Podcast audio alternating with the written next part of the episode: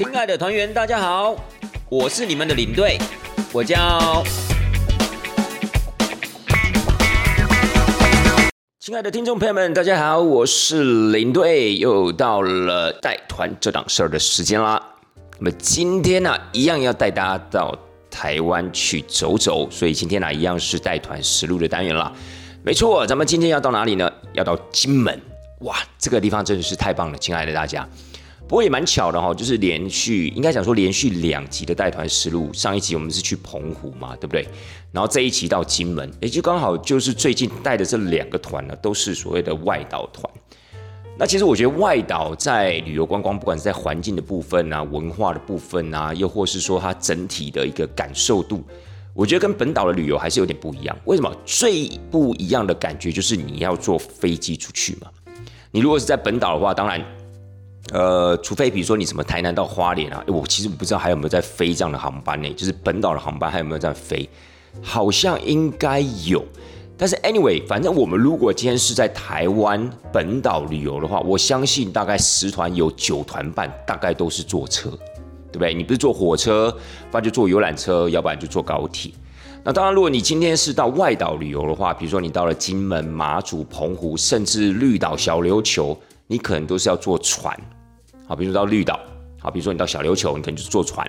那如果你是到我们刚刚提到的金门、澎湖一带的话，你当然就是坐飞机。当然你要坐船也是可以，但是绝大多数啦，大概都是会选择飞机。所以也因为交通工具的关系，会让你有一种，哎，真的是可能会有一种累出国的概念 又来了，对？我怎么觉得领队我最近蛮多集都会用到“累”这个字？好了，不管怎么样，我觉得累出国就是。感觉就是有离开台湾，好，不管你是到任何一个岛，那我觉得那样子的一种旅游的一个感受会更强烈，又或是那种兴奋的程度啊，期待的那种感觉啊，我觉得都会比啊你在台湾啊，比如说隔天早上你要到台北车站集合啊，你可能到高雄左营高铁站集合，坐着游览车这样子呃旅游观光的那种感受，我觉得一定还要更强烈。那当然对我们旅行从业人员、工作人员来说，当然也是一样的。就是如果今天我相信，如果你问呃那些带团人员，今天啊选择在台湾本岛带团，又或是说我们今天啊坐飞机到外岛带团，你会选择哪一个？当然，可能他会有很多考量啊，比如说啊本岛带团比较简单啊，比较轻松啊，哦可能又没有什么坐飞机的问题呀，也不会有机票的问题等等的。当然，如果从这个事前的前置作业准备来看的话，哦，那当然是国内就是所谓的本岛旅游是比较轻松一点的。但是如果我觉得以一个带团人员的心境来说的话，诶，可以跟着一起坐飞机出去，然后去感受不同的岛屿，而且甚至这些岛屿说实在话，对我们来讲也不是一个常常可以抵达的地方，所以在带团的新鲜感上面，又比一般台湾本岛的旅游啊要来的更丰富。所以呢，呃。我觉得啦，对领队我自己而言的话，我真的很喜欢这种所谓的外岛的这种团体。好，不管今天是小至所谓的绿岛，好，小至所谓的小琉球，大致到所谓的比如说金门、澎湖，我觉得都很棒。因为我觉得那种感觉就是，哎，毕竟它岛屿就一定会有所谓的岛屿风情，一定有那种所谓的岛屿文化。那这种东西呢，其实我是觉得，不管是在本岛沿岸的那些城市啊，或海边啊，我觉得还是有很大的不同的，好不好？所以呢，不管怎么样呢，就只是想要跟各位听众朋友们分享，就是说，其实这次金门之旅啊，我个人非常非常期待啊。那难道澎湖？哎，怎么没有听说听到你在节目里面分享去澎湖的时候，好像也没那么兴奋？我觉得应该是澎湖，我去过蛮多次了，对不对？还记得原因吗？就是领队我上一期有分享嘛，就是我女朋友是澎湖人，所以呢，我当她去澎湖，大概我想不下应该有七八次了吧。那也不管是冬天、春天还是夏天，我都有去过澎湖，所以我觉得啦，某种程度上面来说的话，澎湖对我的新鲜感可能已经没有这么的强烈了。而且呢，呃，我个人认为，如果澎湖跟金门相比较起来的话，我觉得金门的文化比较多元，澎湖它可能就是所谓的呃渔民文化。又或是所谓的可能呃海岛文化，又或是一些零星的一些日治时代的这种所谓的建筑啊，还有它的历史背景去做点缀。但是呢，如果是在金门的话，我觉得它的文化是比较多元的，而且它的深度也够。所以对我来说，我可能会觉得金门是一个比较多故事的地方。所以如果真的两相比较之下的话，我个人会觉得金门在旅游观光上面可能会比较吸引我。可是如果当然论其悠闲的程度的话，当然我觉得澎湖肯定是更加悠闲，而且澎湖的那些海岛啊，还有海就是海洋的那种景观景致，我觉得也是金门比不上的。所以各有优缺点啦。但是如果真的比较起所谓的旅游深度来说的话，我个人会比较倾向所谓的金门。好吧，所以呢，这也是为什么我会特别的兴奋，期待这一次的一个带团工作。那这一次的旅程呢，是金门三天两夜。亲爱的大家，我觉得不管是澎湖啊，或是金门啊，我觉得三天两夜真的是太少了。尤其是金门这个地方，我觉得金门这个地方就像我刚才讲的一样，因为它的文化深度很够，它的故事很多。所以呢，我会觉得就是说，哇，你来到金门，如果只待三天两夜，我觉得真的太少，真的会有那么一点点蜻蜓点水的感觉。除非，除非你景点安排的特别少。可是问题是，有很多地方来到金门就是一定要去看的，你也不可能安排的太少。你安排太少的话，就变成说很多的一些呃知名的经典的那些景点，你可能都没办法去。所以，当然了，每一个可能公司有他自己的一个安排，他们可能觉得。哦，三天两夜，呃，充当这种所谓的奖励旅游啊，其实已经是够了，因为他可能就是只是强调一个大家聚在一起的那种感觉，大家一起分享荣耀的感觉，所以三天两夜呢，其实足够。可是我觉得，如果是站在我们一般真的是很纯粹去旅游观光的角度来看的话，我觉得不管是澎湖或金门，我觉得三天两夜真的太少，我觉得至少都要四天三夜起跳。所以这个部分也给各位听众朋友们一个概念，如果假设下一次有计划。不管要去到呃，甚至包括马祖哦，包含蓝屿哦，我个人都觉得四天三夜是基本的，好，一定要从四天三夜往上加，而不是四天三夜往下减。如果今天是四天三夜往下减的话，那领队我这个地方会建议啊，你不如下一次，期待一个下一次，你可以安排一个稍微比较长的时间再去。那这个三天两夜，你可能就留在呃台湾本本岛的哪一个地方，我相信应该都还蛮充裕，蛮 OK 的，好不好？所以呢，三天两夜的旅程，那也不管啦，反正我今天是一个工作者的角色啊，我就一样跟去。那不管是四天三夜也好，三天两夜也好，能够再次的踏上金门，就是一件令人兴奋的事情。什么叫做再一次？哎，这是不是已经雨露玄机了，对不对，亲爱的大家？因为呢，领队我啊，其实只有去过一次金门。那那次去金门呢，我是自助，我就找了几个好朋友，还有我女朋友啊，我们就一起冲到金门。多久以前的事情了？哎呀，其实我也一直有点忘记，但是我个人估计，我想啊，应该是二零一七年或是二零一八年的事情。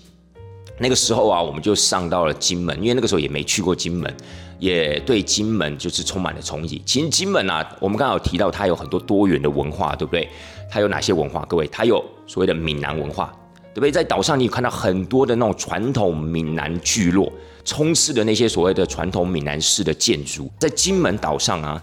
包含我们刚刚提到这样子一个传统闽南式的聚落，大概就有一百六十多个。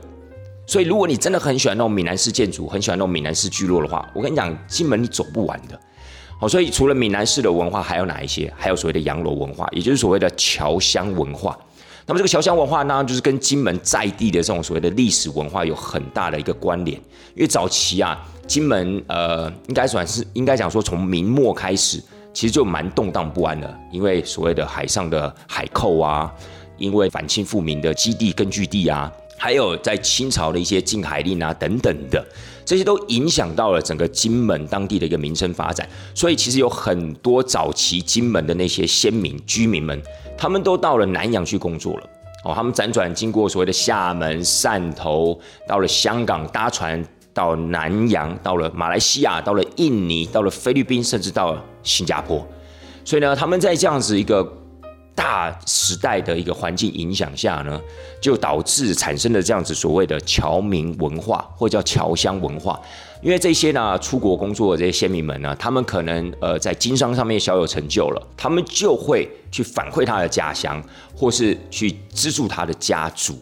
就造成了在金门岛上现在有很多的，不管是建筑啊，不管是那些所谓的学堂啊等等的，都会反映出这种所谓的侨乡文化。诶，这一点也是非常非常吸引人的哦。这其实跟所谓的我们刚刚提到传统闽南式建筑啊，其实是相为呼应的，或是相为真应的那样的一个感觉，就是他们彼此之间呢是可以互相放大对方的那种效果。所以这我觉得，如果你今天本身是喜欢建筑的人，你本身是喜欢这种所谓的历史背景的人，我觉得金门就是非常合适你去的地方。除了这两个之外，还有没有别的？有，它还有所谓的自然生态。它还有一个我们大家都耳熟能详，提到金门，我们就会提到这个文化，就是所谓的战地文化，对不对？早些时候呢，可能大家对金门并不是那么感兴趣，因为大家都有一个刻板印象，金门啊不都是那些阿兵哥的基地吗？啊不都是那些部队吗？讲的不都是那个什么呃古林头啊、八二三炮战啊等等那些知名的战役吗？那我今天要去旅游观光，我听这些战争故事干嘛？他们总是就会觉得啊，太沉重、太枯燥乏味，距离我们太遥远，所以大家对于那种金门的战地文化已经有一种，我个人觉得啦，可能是一种负面的这种刻板印象。但殊不知，其实呃，我们刚刚提到那些所谓金门的战地设施等等的，包含了一些所谓的坑道啊，又或者我们看到那些战车、大炮，又或是所谓的飞机，其实它现在已经变成是一种很灵活运用的一种观光资源。所以在当地，其实你已经看不到那种肃杀、严肃或是呃呆板的那种战争文化的气息，包含了他们的特约茶室。对，特约茶室里面呢，它讲的就是一些哎很有趣的一些当年生活的一些资讯，还有当年那种十万大军在岛上生活的那种形态。我觉得它就是一种很轻松诙谐、很旅游观光的方式，让大家近距离的去接触这种时代，就当下那样的一个时代。所以其实我觉得金门的战地文化慢慢的也在脱胎换骨中。所以我们刚才提到了闽南文化、侨乡文化，还有战地文化以及自然生态，我觉得是现在金门啊四大观光主轴。好，就是说，我觉得如果你对这四大观光主轴，不管是任何哪一项有兴趣的话，我觉得都值得前往金门去瞧瞧。其实金门岛上还有一个很特殊的一个元素，就是风狮爷。我还记得那个时候呢，我们呃到岛上去自助旅行的时候啊，因为骑摩托车关系比较怎样，比较激动嘛，所以我们就可以去遍寻在岛上的风狮爷们。在岛上啊，其实现在据统计大概有一百多尊这样的一个风狮爷，基本上几乎是每一个聚落大概都有他自己专属的风狮爷。也就是因为这样子，每一个风狮爷都有它的特色啊，不管是今天颜色的部分也好，形体大小的部分也好，或它落在的一个位置也好。我觉得呢，这个变成是一种所谓的，有点像是我们以前台南安平的那种剑师文化。所以早些也不能早些时候啦，应该算是近些年来，其实呃，台南安平在做旅游观光推广的时候，其实也有推出所谓的剑师地图，就是按图索骥找剑师。我觉得或许金门未来也有可能是一个按图索骥找风师爷这样的一个概念，因为其实我觉得不管是对小朋友而言，或是对大朋友而言，其实，在寻找风师爷的过程中，你就会听到很多的故事，你就会看到很多的聚落。我觉得在这样的一个寻找的过程中，其实就是一个很棒的附加价值。然后再来是你找到了每一尊的风师爷，它的特色都不一样的时候，我觉得那个感觉就很棒，就很特别，好像在找一个这个聚落里面的一个神秘的角色。然后当你找到的时候，你当然第一可能会有很有成就感，然后你也会觉得很好玩。所以呢，其实那个时候啊，在四五年前，其实我就已经骑着摩托车，带着我的朋友还有我女朋友，我们就这样一起去找风师爷。那过程中当然也享受到了很多金门当地这样子的一个文化的一个熏陶，所以我觉得是很棒的。而且那时候我们还住在聚落里面，所以那个整个感受度啊，基本上是加成的啦。那我们现在来告诉一下大家，这一次的旅行我们去了哪些地方，看到哪些东西，发生了哪些事情。所以呢，这次啊，在上到金门之后，金门也是这样子的哦。金门当地它也是会有所谓的导游。如果假设您参加团体前往金门旅游的话，其实大部分啦，大部分都会还在当地还是会有一个导游会跟上车，就全程跟着大家。主要呢就是负责讲解跟导览这样的一个工作。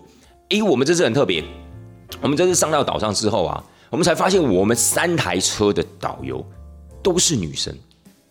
而且刚好就是老中青三代全部含挂在内，所以我觉得很有意思。因为可能各位听众朋友不太了解，因为一般来讲，我们遇到导游的时候，大部分啦，大家都是男生。那女生说一句实在话，真的还蛮少了。而且你看，领队我在呃国内也已经带团了，大概差不多两年的时间了。我遇到的导游，包含了定点的导游，也都大部分都是男生，这样的比例有大概是七比三了。我不知道这样准不准确。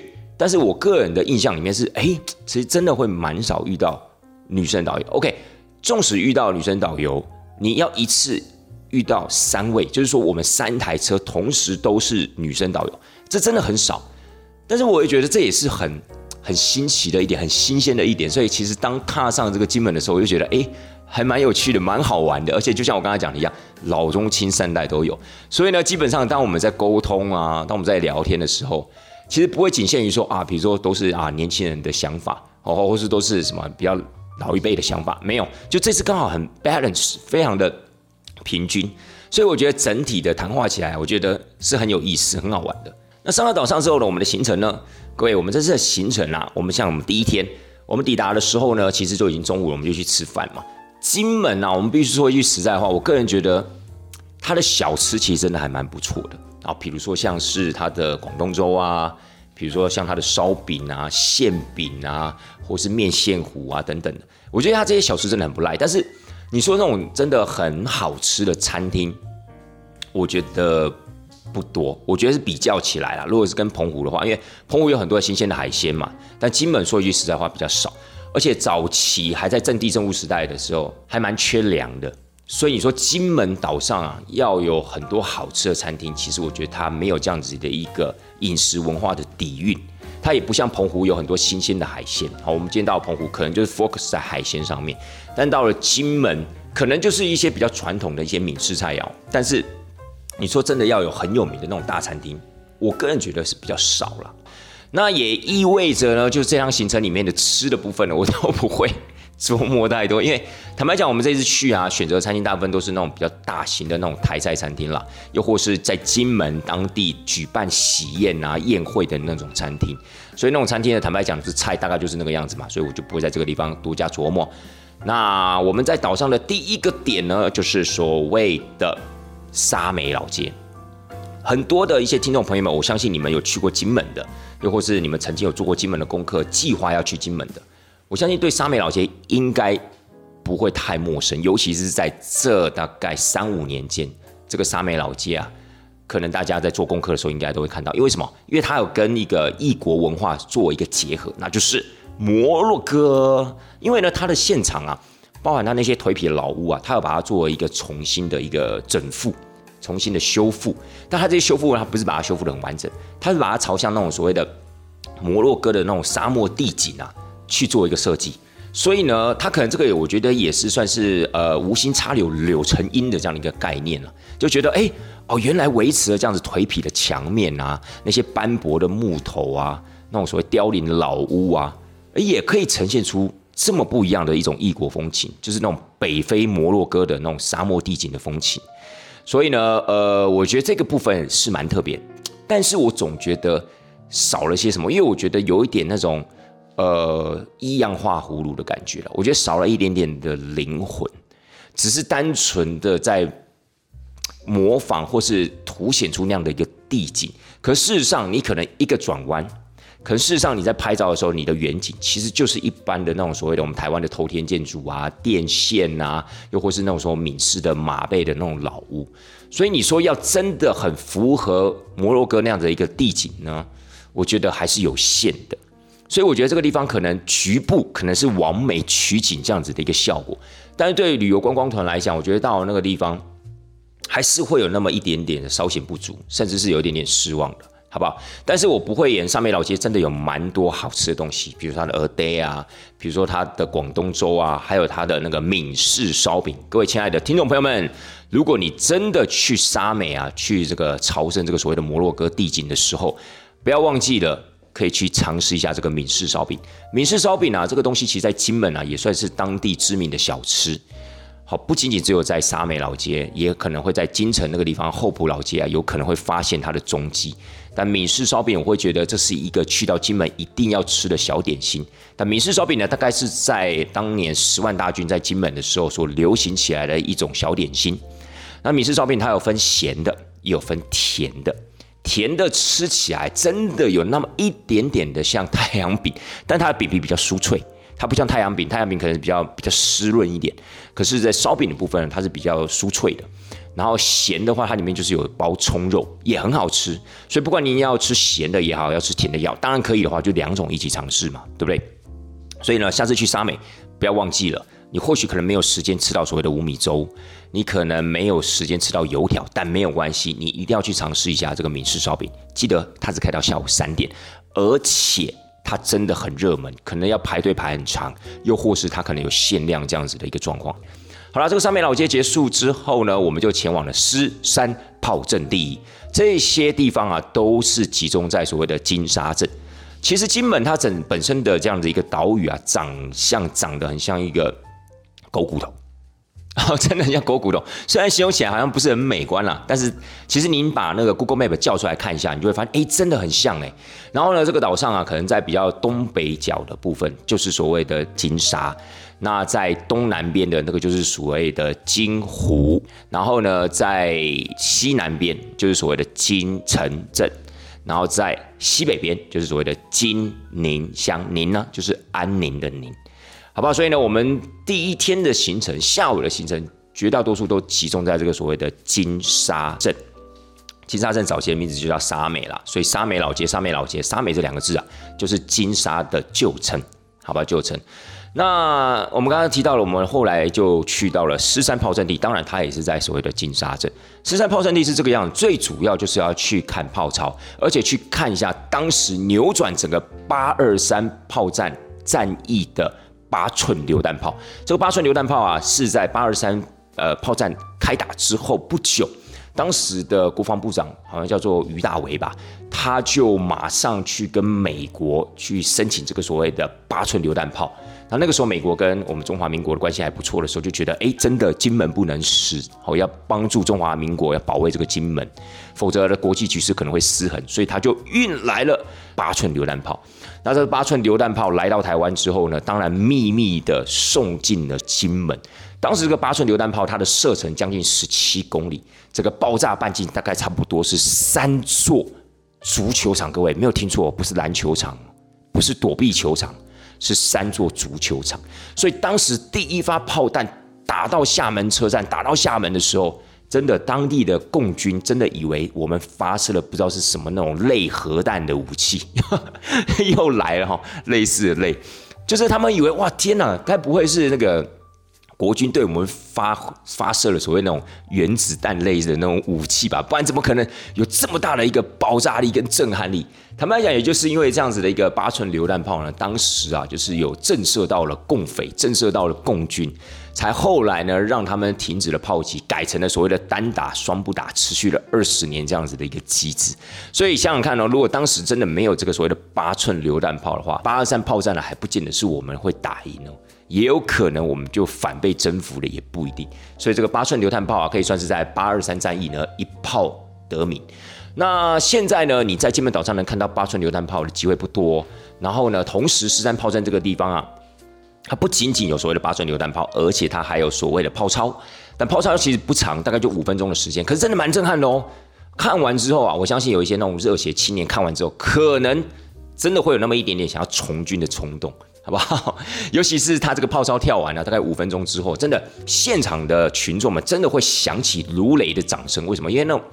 那种感觉，因为你可能又跟他在一个战地情怀之中嘛，旁边都很多的坑道啊、炮弹啊，然后有人跳炮操，你就会觉得哇，那种战地的意念啊，特别的强烈。然后当他们跳完的时候，你就觉得呀，国军保卫家园的那种热血、那种洒头颅，呃，不是洒头颅啊，抛头颅、洒热血的那种那种情怀的感觉就出来了。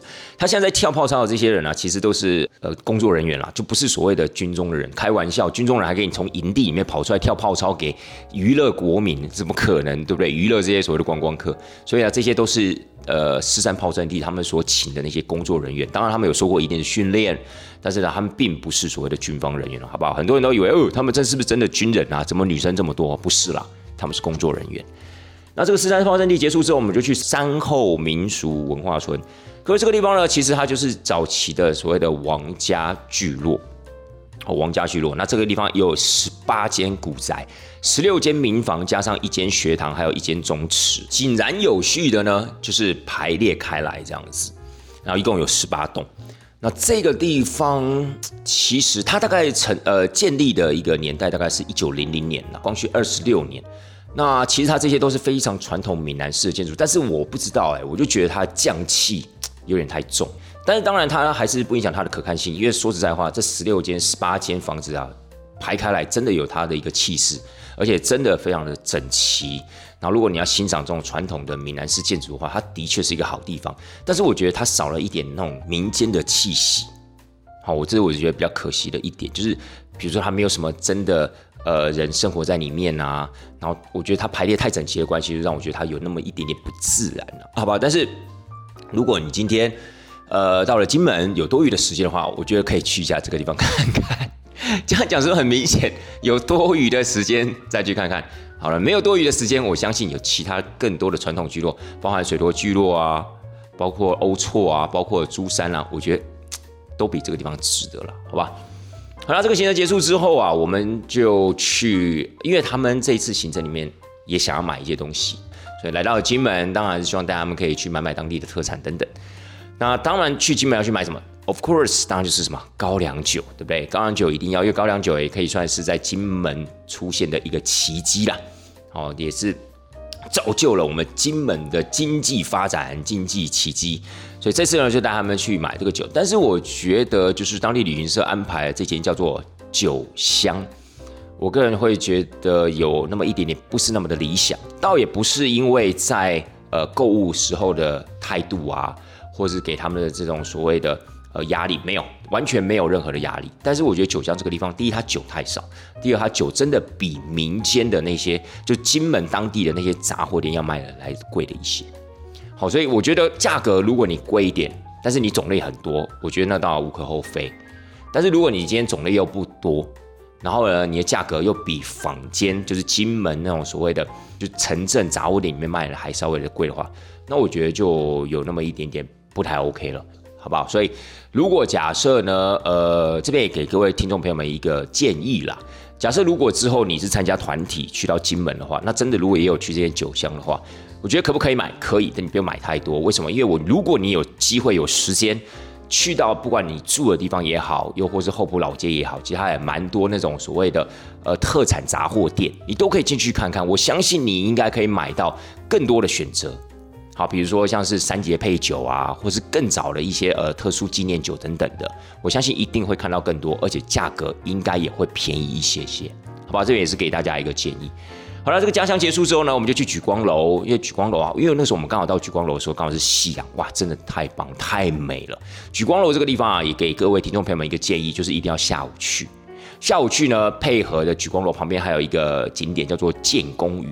这两个地方，我个人都是觉得，就是一定要利用夕阳傍晚的时候去，大概就抓落日前一个小时，我觉得是最棒的。因为举光楼现在在整修，你也不太可能上去，那你就可以直接拍它的外观。举光楼大概也是民国四十三年的产物啦。那这个举光楼比较特别的是它的匾额啊。它上面的“举光楼”这个题字啊，并不是什么了不起的人题哦。比如说，在早期那种战地政务的时代，大概你可以想象了，哇，这么重要的建筑物上面的题字，要么可能就是三军统帅，或者是说就是金门防卫司令部的司令官，但是都不是。他竟然是有一个小兵，这个小兵啊叫做赖生明。为什么要特别请他来提这个字？不是因为他字写的特别好看，而是他在民国三十九年的大丹岛战役的时候，他立下了战功。所以那个时候呢，呃，金门防卫司令部的司令官胡琏将军就请他为举光楼题字。你看看这个是多么不容易一件事情。你想想看，如果你今天是司令官，你一定会想说啊，让我们请三军统帅蒋中正蒋总统来为我们题字，对？但他不是，他不甩这些所谓的官场文化，他觉得谁对金门有功，谁对这个保卫家园有功，我们就应该怎么样？应该就要给他奖励，应该就要给他荣耀。所以他让他这个小兵啊赖声明啊。在这个举光楼上面题字，所以您看到这个举光楼上面匾额这三个字啊，就是他写的，然后他名字就在旁边。我觉得这个还蛮有意思的。当然，举光楼啊，还有一个还蛮有名的一个国际事件嗯，应该算国际事件吗？还是两岸事件？就是我们当时胡琏将军的青天白日勋章。这个青天白日勋章也是可以算是在我们中华民国最至高崇高的一项勋章。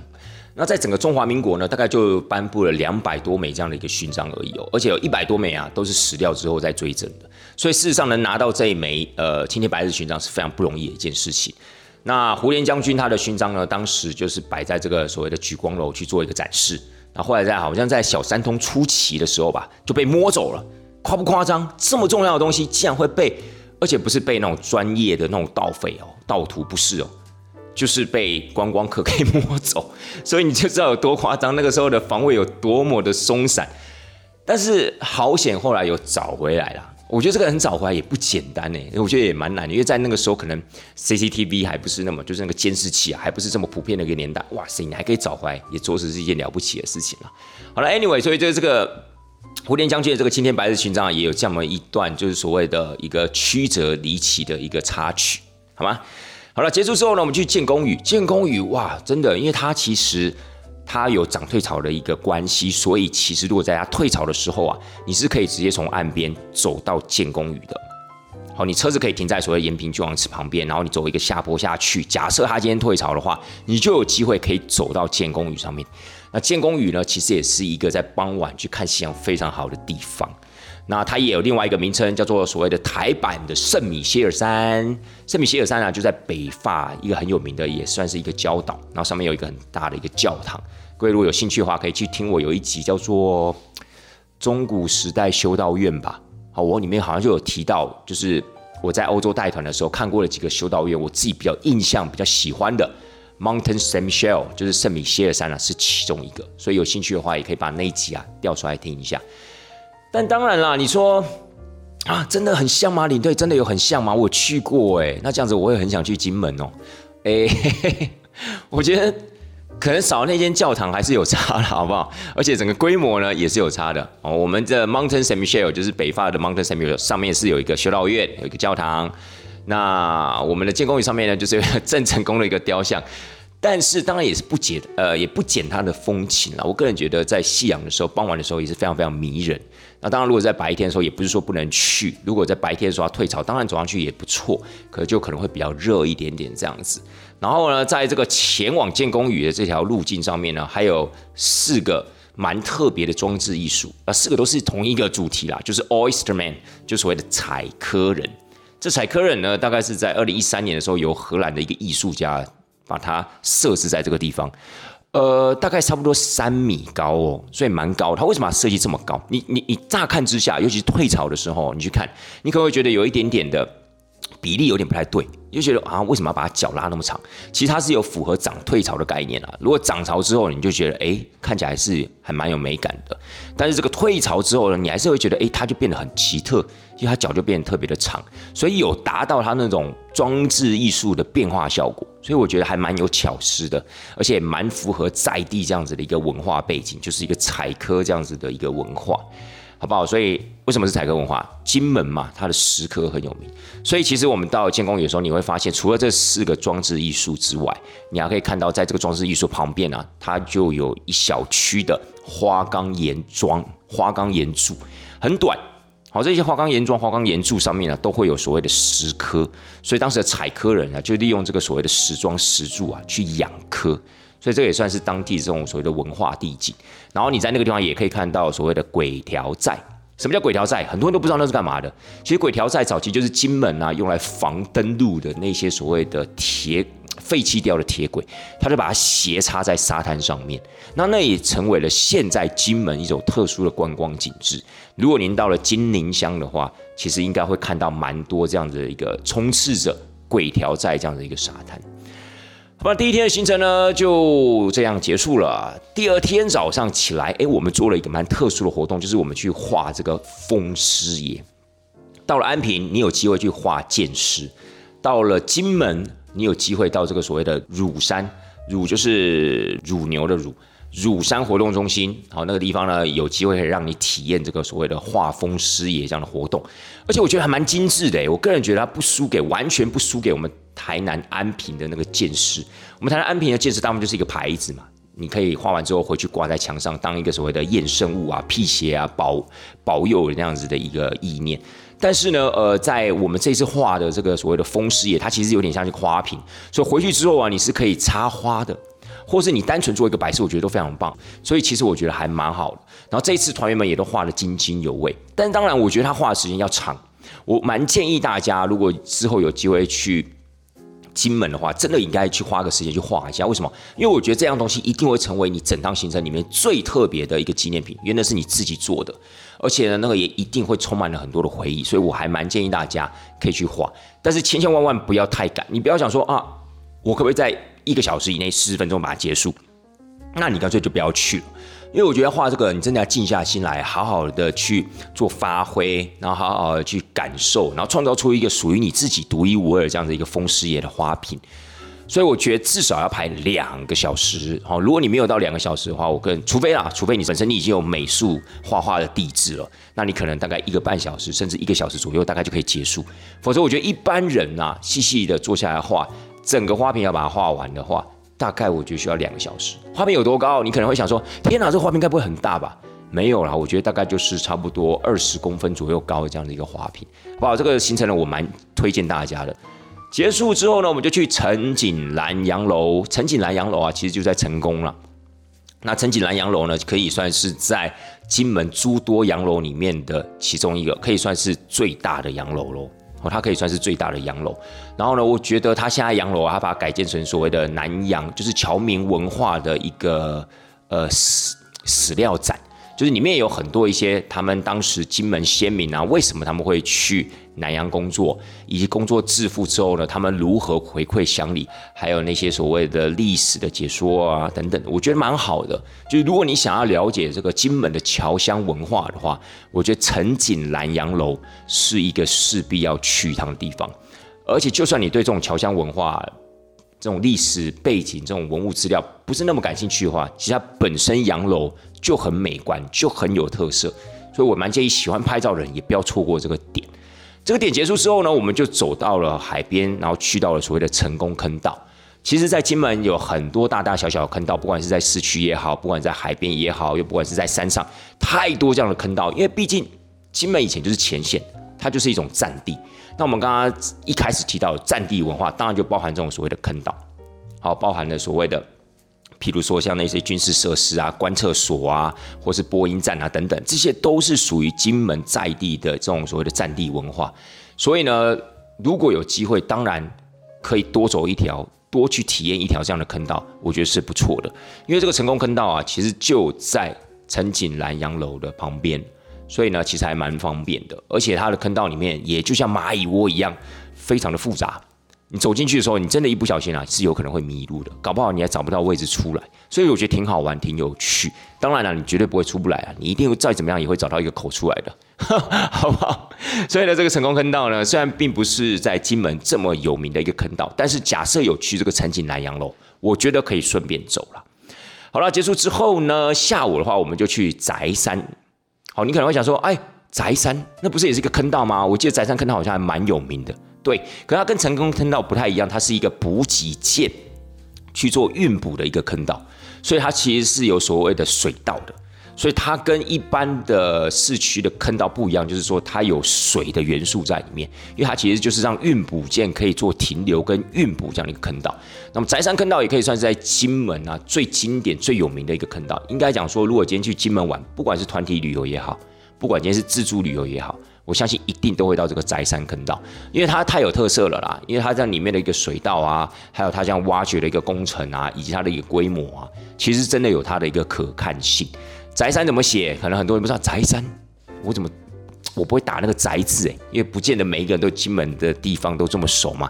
上面一个羽毛，下面一个锥，这个锥是什么？就是我们要进门的进字啊，去掉错字旁，那个就叫锥。所以上面一个羽毛的羽，下面一个锥，这个字念宅。宅山坑道，好不好？它就在珠山聚落再往南的位置，你就会看到这个宅山坑道了。当然，有时间是一。定要去感受，一定要去体验的。而且，在山坑道常常也会跟一些文艺活动做结合，好，比如说音乐会啊等等的。所以，其实我觉得它是一个蛮有活力的一个战地古迹啦，就是它常常会做一些活动。结束之后呢，我们就去德月楼。德月楼应该可以算是在金门最具有象征性的一栋洋楼，就是德月楼，因为它本身的那个枪楼啊，非常的抢眼，然后又加上它还有假屋，它还有旁边的。震动之类的，所以呢，这些房舍结合起来，其实它的规模也不小，而且呢，就是因为它的一个设计的特殊性，它整个地景的特殊性，也成为了金门旅游观光上面的一个主要的意向建筑，就是这个德月楼。所以呢，我觉得这个德月楼也势必一定要去看。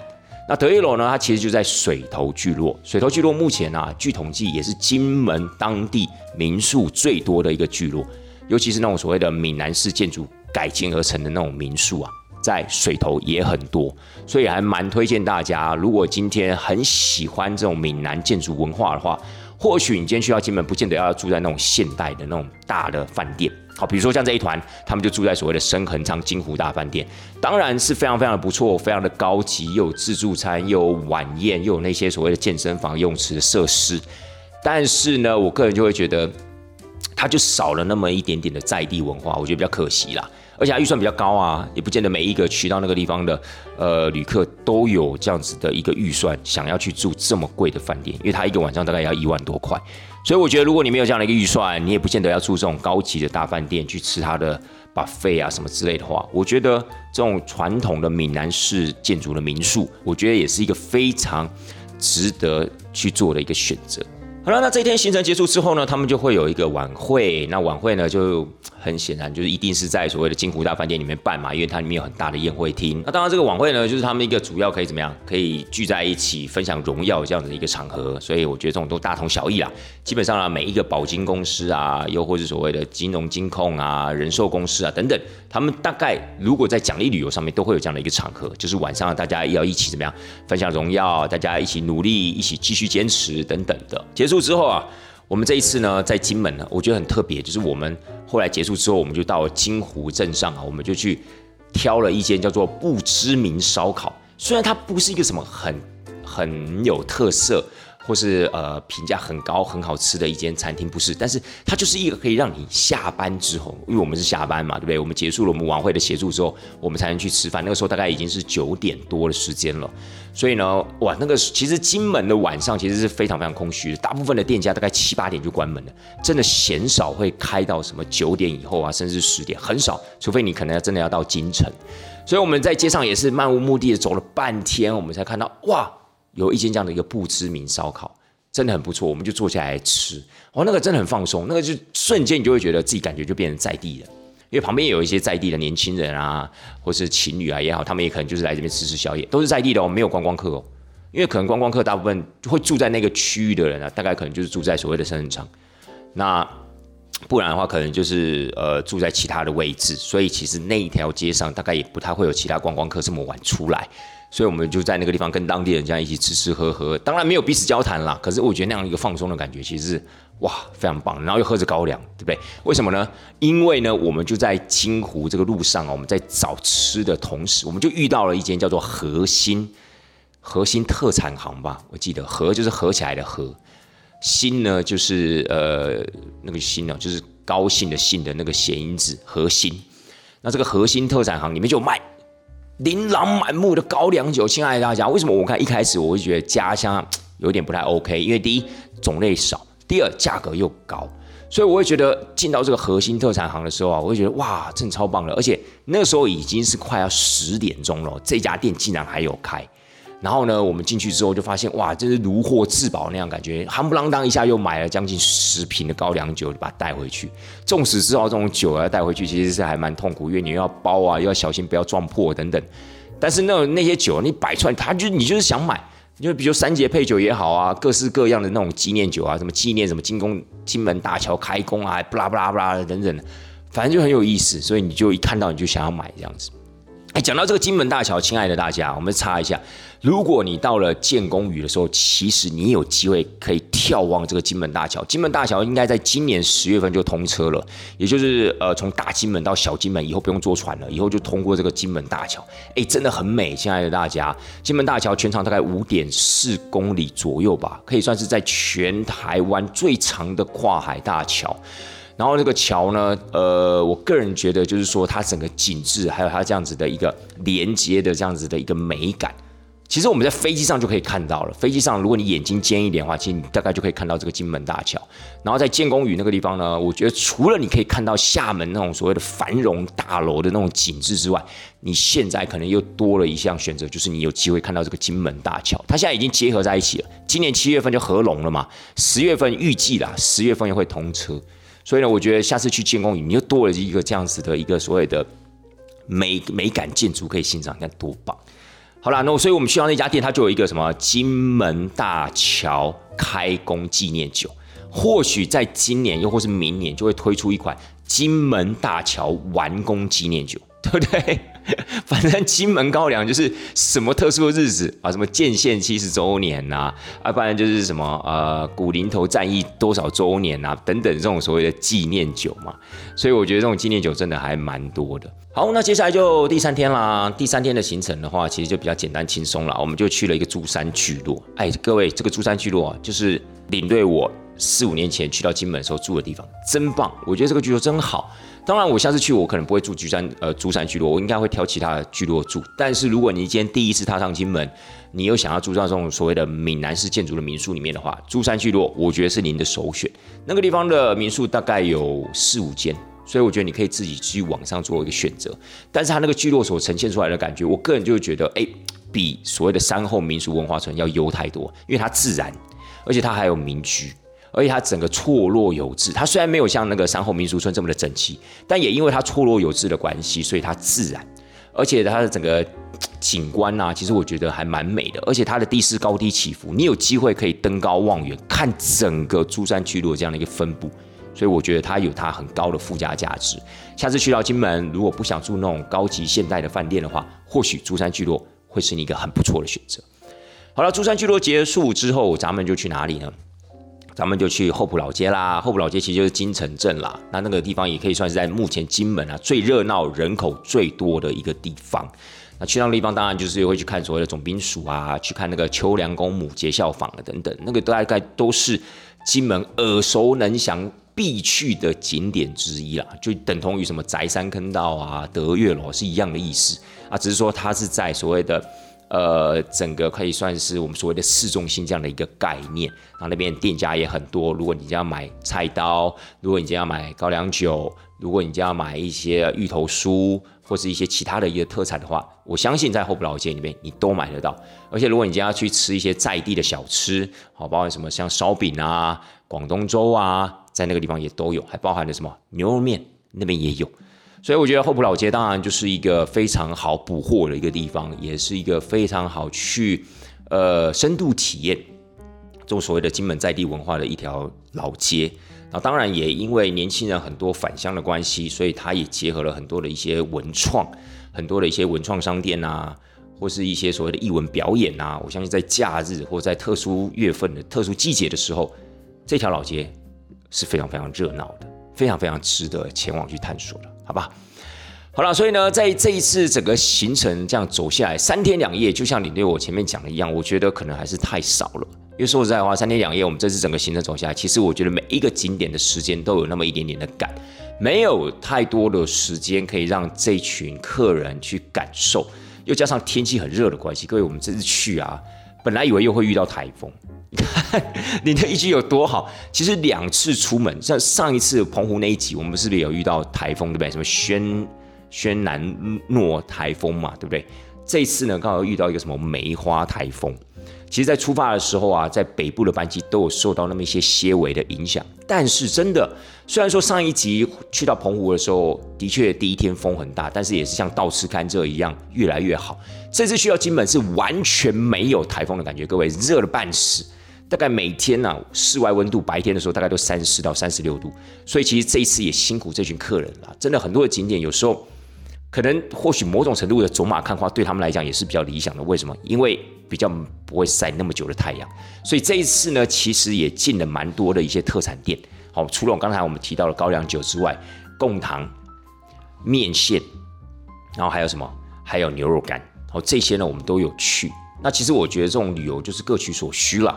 当我们觉得这一团的性质比较适合什么样的安排的时候，当然我们在行程中就会做一个调整。比如这么热的天气，然后他们对这种所谓的历史文化可能也不是那么的有兴趣的时候，或许让他们去买买这些土特产，才是他们真正认为放松、真正认为是度假旅游的那样的一个感觉。所以其实真的也没有非要一定要就是完全的按表操课，或是一定要强硬的去给他们一些什么样的一些附加价值，不需要的。我觉得就是因应团体去做变化，当然这次也要非常谢谢当地的一个旅行社这样子的一个配合，因为像这样的一个弹性安排啊、弹性变化，真的不是每一个当地旅行社、当地的导游可以接受的。但这次很幸运，我觉得遇到导游、遇到旅行社都比上次去澎湖啊遇到的要优秀许多。在整个游览车的运用上面，我们一下飞机到我们离开金门，坐的都是同一台巴士。所以其实我觉得这种游览车的一个运作的文化，我也觉得比澎湖要来的成熟，要来的方便。总之呢，这次的金门之旅呢，又垫下了我心中的一个小小的契机，又埋下了一颗小小的种子，让我真的想要再找时间，我想要再上金门一趟，我想要再好好的去感受所谓的金门的四大文化，而且包含自然生态的部分呢，我到现在还没有真正的可以去感受。金门其实有蛮多的一些鸟类活动的，尤其他们的县鸟叫做戴胜，戴呢是戴帽子的戴，胜是胜利的胜，这个名字够特殊了吧？各位，我跟你讲，这个鸟长得更特殊。有兴趣、好奇的话，自己上网搜寻看看，好不好？好了，总之这次的金门呢，我会觉得就是有机会的话，我真的下次啊，我想要不是以带团的方式，我想要自己再上去看一看。在这个地方也非常的建议各位听众朋友们，如果还没有去过金门的，真的给自己一个机会到金门去走走看看。但是当然，如果我觉得你可以自己去的话，因为毕竟在国内嘛，机票买一买，饭店订一订。没有任何的语言障碍，去那边租一台车，你就可以徜徉在金门这样子一个文化里面，有多好？所以我真的蛮诚心建议大家可以自己去玩。金门是一个很有意思的地方，它不再是你刻板印象中的那种所谓的战地文化，那种很呆板、很无聊、很没有意思的那些所谓的军事设备啊，或是那些所谓坦克、大炮之类，不是了，它已经不再是那样子的一个感觉。它其实真的还蛮值得你前往去探索的，好不好？好了，各位，今天的节目也差不多在这个地方告一段落了。希望大家还是会喜欢今天的分享，带团这档事儿，咱们下周见喽，拜拜。